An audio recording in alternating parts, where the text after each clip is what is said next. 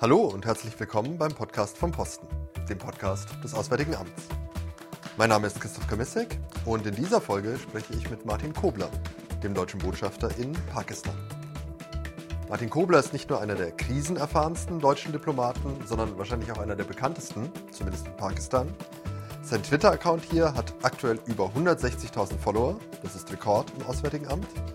Und wir sprechen mit ihm darüber, wie er Twitter für sich entdeckt hat, wie er es nutzt, um mit den Menschen in Pakistan in Kontakt zu treten, aber auch welche Stationen ihn nach Pakistan gebracht haben, über seine Arbeit im Irak, im Kongo oder in Libyen, bei den Vereinten Nationen oder im Ministerbüro von Joschka Fischer. Und am Ende verrät er uns auch noch, warum gelegentliches Büffelmelken heute zu seinen Tätigkeiten als Botschafter gehört. Viel Spaß bei unserer neuen Folge des Podcasts vom Posten. Oder ähm, vielleicht für unsere Zuhörerinnen und Zuhörer ein bisschen der, der Weg, den Sie genommen haben nach ähm, Pakistan. Ich habe in Ihrer Vita gelesen, Sie sind in Stuttgart geboren, aber Sie haben dann als allererstes, was mir nicht bewusst war, asiatische Sprachen und indonesisches Recht auch studiert. Was hat Sie dahin gebracht? Ja, in der Tat, ich fand Jura alleine ein bisschen zu trocken und ich wollte das mit etwas äh, kombinieren und das war asiatische Philologie, Hauptsache Malayologie, also vergleichende austronesische Sprachwissenschaften, der ganze indonesische, malaiische Sprachraum. Habe dann dort auch ein Übersetzerdiplom gemacht und habe für, NGOs damals äh, auch übersetzt. Äh, habe aber natürlich ein Jurastudium, wie meine Eltern das wollten, zum Broterwerb auch abgeschlossen äh, und mich nicht nur auf die asiatische Philologie verlassen. Und dann äh, sind Sie schon relativ rasch nach Ihren Studien an, wie soll man das nennen, Brennpunkte, äh, politische Krisenherde gegangen, schon relativ frühzeitig. Und das ist so ein bisschen ein, ein verbindendes Merkmal auch Ihrer weiteren Karriere geblieben. Wissen Sie noch, was Sie an die, an die ersten Brennpunkte getrieben hat oder mit welchem Gefühl Sie dahin gegangen sind? War Ihnen das überhaupt bewusst? Nun ja, mein, mein erster Posten war eben äh, Kairo nach der, nach der Attaché-Ausbildung und irgendwie bin ich eine Zeit lang dann halt auch im Nahen Osten hängen geblieben. Ich hatte damals in, in der Attaché-Zeit eine Ausbildung Arabisch. Das konnten damals alle die, die einigermaßen gut Englisch und Französisch konnten, konnten sich eine dritte Sprache aussuchen und das war Arabisch. Und deswegen machte das dann auch Sinn, dann nach Kairo versetzt zu werden und äh, ich bin dann irgendwie da so hängen geblieben und äh, der gute Krisenposten sozusagen, der, an den ich die meisten Erinnerungen habe, war Jericho, das war 1994.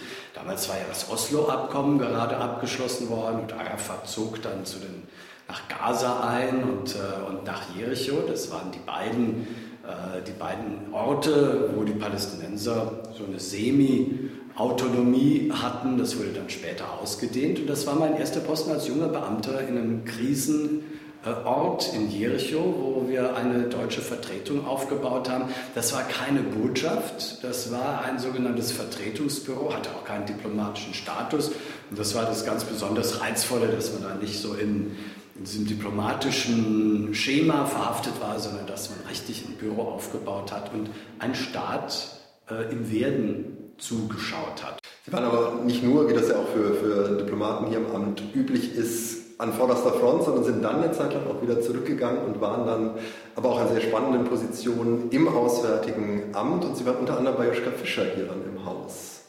Ja, in der Tat, wie das Leben so spielt. Ich habe da Glück gehabt, Joschka Fischer war auch einer derer, die nach äh, Israel und in die palästinensischen Autonomiegebiete jährlich gefahren sind als Abgeordnete und äh, hatten, wurden dort eigentlich jedes Jahr betreut, äh, bei den Palästinensern von mir und äh, bei den Israelis äh, damals äh, von Andreas Michaelis, der jetzt Staatssekretär im Auswärtigen Amt ist. So sind wir beide eigentlich in diesen Fischer-Dunstkreis dann gekommen und als dann überraschenderweise Rot-Grün äh, hier dann zustande kam, hat Fischer wahrscheinlich die, auf, auf die Person Rückgriff genommen, die er, von, die er kannte äh, von seinen Reisen und äh, da war ich drunter und ich war dann fünf Jahre in Bonn zuerst und dann in Berlin, zuerst als stellvertretender Büroleiter, aber dann lange Zeit, lange Jahre als Büroleiter von Joschka Fischer, dann auch hier äh, in Berlin. Das war natürlich eine ganz spannende Zeit, das war die Zeit des Kosovo-Krieges, überhaupt die Zeiten der, der Kriege.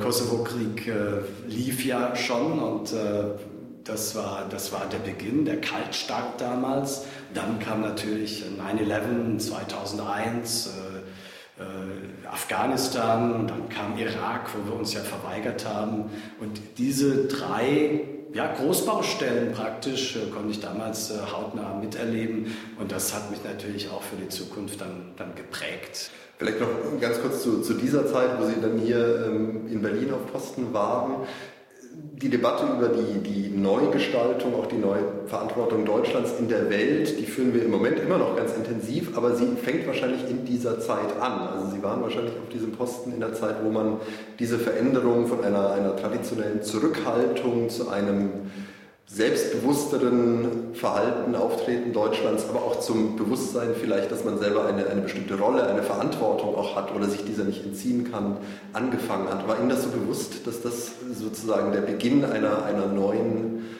Periode auch in der, in der, in der Geschichte zumindest der bundesrepublikanischen Diplomatie ist? In der Tat, was Militäreinsätze anbelangt. Aber es fing ja schon ein bisschen früher an und auch da war ich involviert als junger Beamter und zwar 1989, äh, als wir zum ersten Mal deutsche äh, Polizisten nach Namibia, um diesen Unabhängigkeitsprozess 1989 äh, zu begleiten, äh, geschickt haben.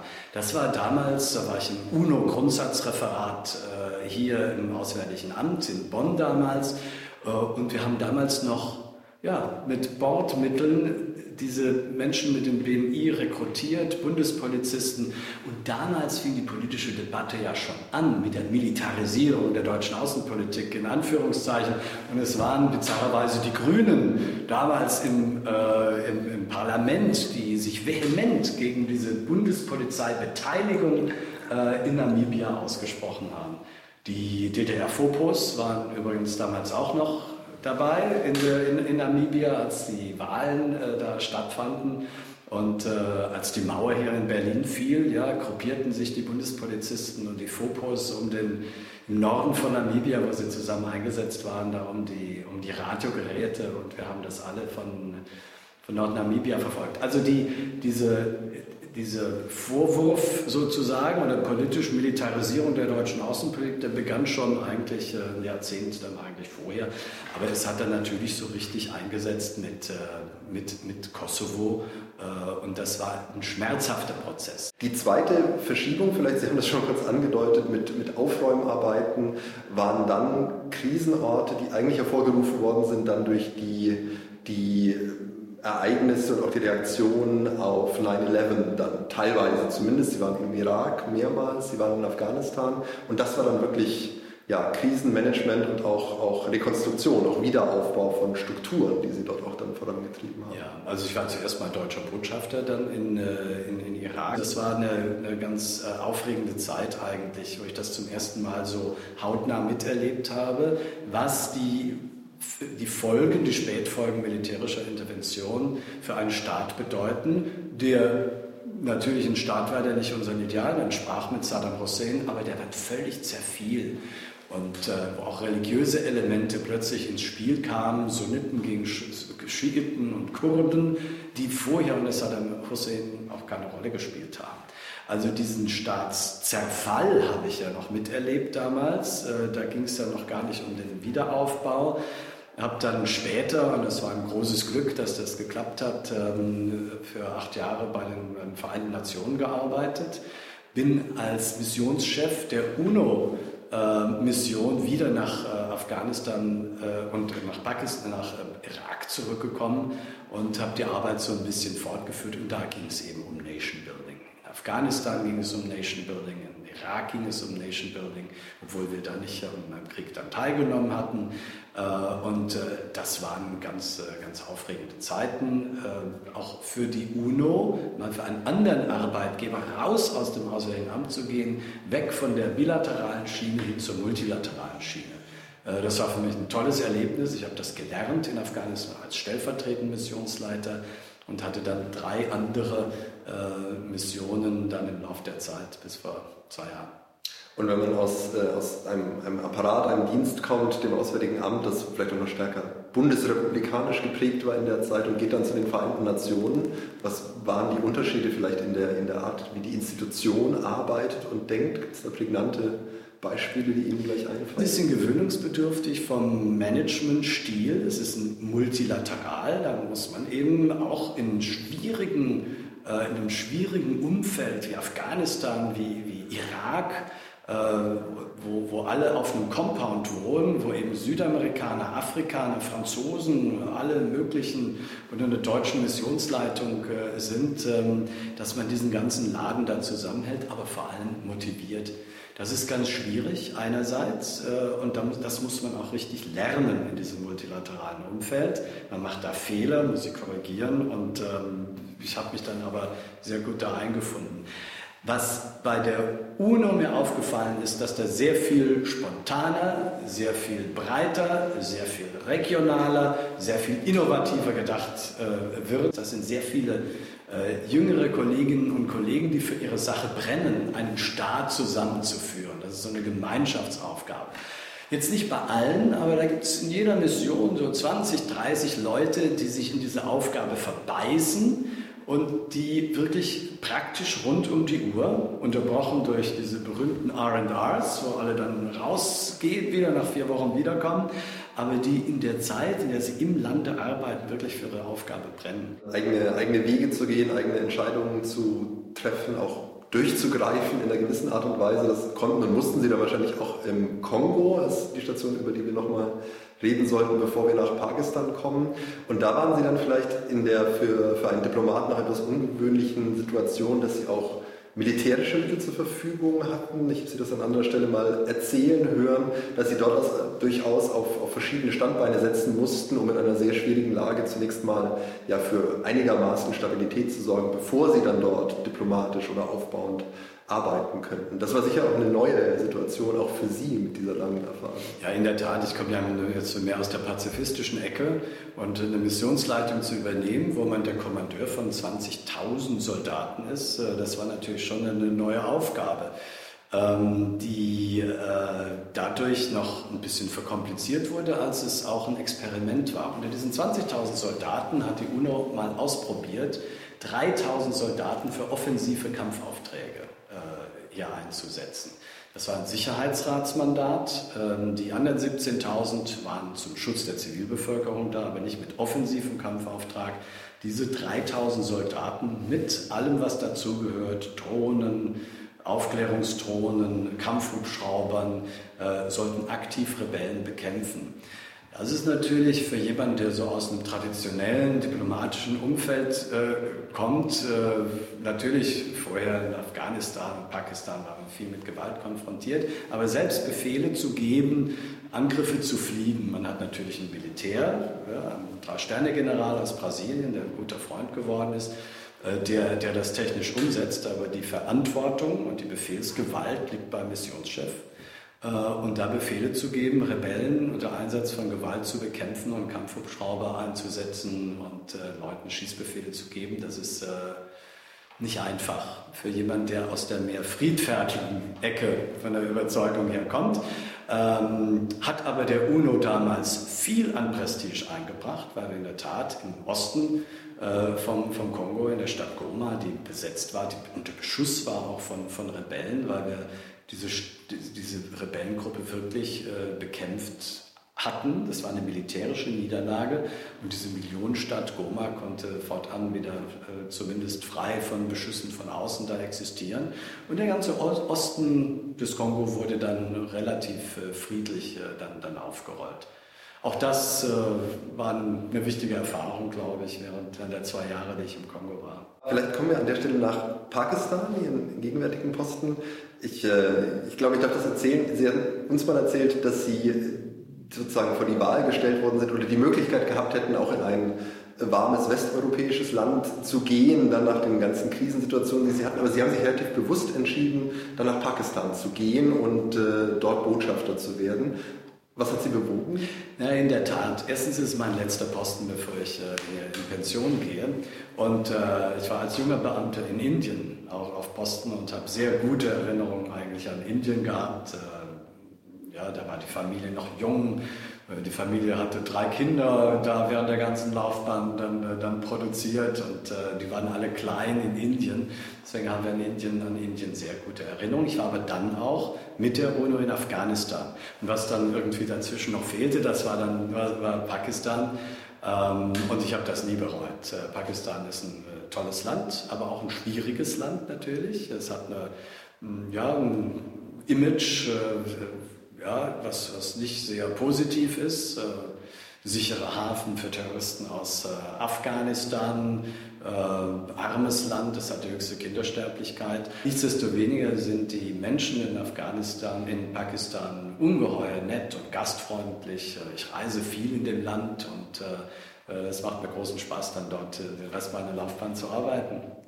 Und Sie haben es vor allem in Pakistan selber, aber dadurch dann wiederum auch in, in Deutschland zu einer relativ hohen Popularität geschafft, indem Sie nämlich Twitter als Medium ganz, ganz äh, intensiv nutzen und dort auch in der Zeit, in der Sie dort sind, ja noch nicht so lange eine relativ große Follower-Gemeinde auch äh, gefunden haben. Und äh, Sie haben in einem, in einem äh, Teil bei Spiegel Online dazu gesagt, das ist nicht Ihr erster Einsatz sozusagen von Twitter als Medium der, der Kommunikation gewesen. Sie kannten das schon vorher, aber man hat das Gefühl, das passt jetzt besonders gut zu diesem Posten, den Sie jetzt gerade in, in Pakistan versehen. Woran liegt das, dass sich das dort besonders gut einsetzen lässt? Naja, ich habe bestimmte Erfahrungen mit Twitter schon gemacht, äh, bei den UNO-Posten. Ja? Also in, schon im Kongo, aber dann auch in Libyen, wo ich nach dem, nach dem Kongo war, wo man schlecht reisen konnte.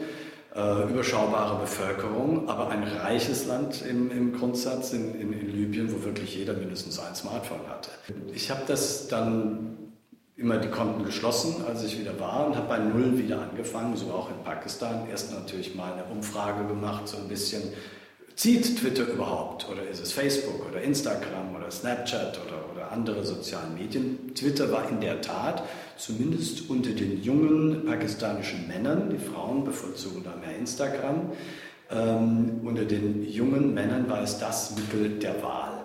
Äh, und wir haben dann relativ schnell angefangen, zusammen mit einem sehr engagierten Kollegen, ähm, äh, dann hier eine Followerschaft aufzubauen mit der Philosophie eben, na, jetzt, man muss erstmal die Followerschaft aufbauen und dann kann man mit politischen Botschaften hier, hier agieren. Wenn man in, in Ihre, in ihre Twitter-Tweets schaut, ähm, merkt man die Personalisierung, die persönliche Ansprache, aber auch die, die Natürlichkeit, würde ich sagen, mit der Sie das machen, ist äh, ein bisschen das Geheimnis des Erfolges, dadurch, dass Sie wirklich Alltagsbegegnungen, Alltagsszenen, die Sie erleben, Dinge, die Sie tun, dort, ähm, dort auf, äh, auf Twitter stellen. Würden Sie sagen, es gibt darüber hinaus dann auch noch, also neben der persönlichen Ansprache, ein besonderes Interesse an Deutschland, gerade bei den jungen Pakistanis. Und worin besteht das?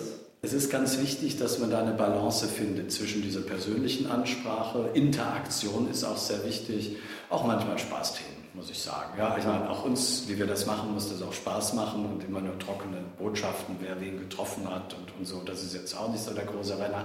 Also das Ding muss Spaß machen, das muss den Produzenten Spaß machen und dann macht es auch den äh, den äh, Followern äh, auch Spaß. Und in die andere Richtung, also wenn Sie jemandem in Deutschland jetzt erklären müssten, warum müssen wir in Pakistan präsent sein und was ist das deutsche Interesse, sich dort mit Ressourcen, mit Diplomatie, mit Hilfe einzubringen? Was ist das Interesse Deutschlands an Pakistan? Äh, stabiles Umfeld, äh, hier unser Engagement in Afghanistan, wollen uns ja irgendwann auch mal wieder zurückziehen aus Afghanistan. welchen Bedingungen ist das möglich?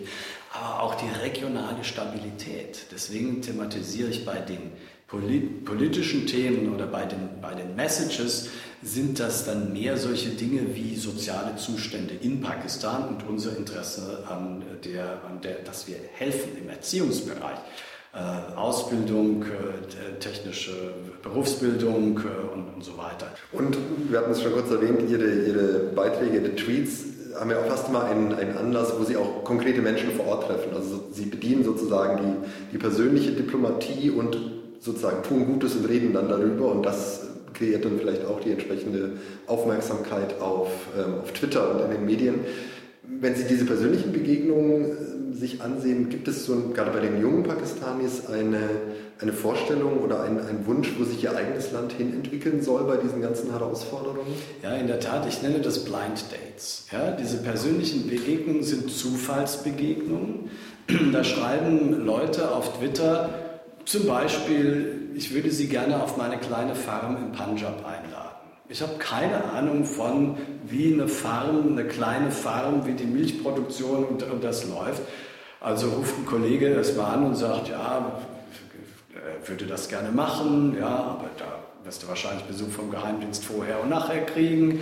Ja, und hältst du an deiner Einladung fest, dann sagen die ganz überwiegend ja. Und dann fahre ich da auch hin. Dann sehe ich diese Bauersfamilie, dann sehe ich die, das soziale Umfeld, dann sehe ich eine Mutter, äh, die, die da die, die der Familie das Sagen hat, die gar nicht so verdruckst ja, daherkommt, sondern die einen in den Arm nimmt, auf die Stirn küsst und segnet. Ja, normalerweise im islamischen Umfeld ist ja der physische Kontakt mit Frauen, die man nicht kennt, jetzt nicht das, was man normalerweise macht, aber das ist dann schon ein tolles Erlebnis. Ja? Dann führen mich die Leute zu ihrer Landwirtschaft, äh, beschweren sich über, dass sie keine Mikrokredite bekommen, äh, dass die, die, die Milchproduktion gesteigert werden müsste, lassen mich schon mal einen Büffel melken und äh, lachen sich äh, komisch dabei.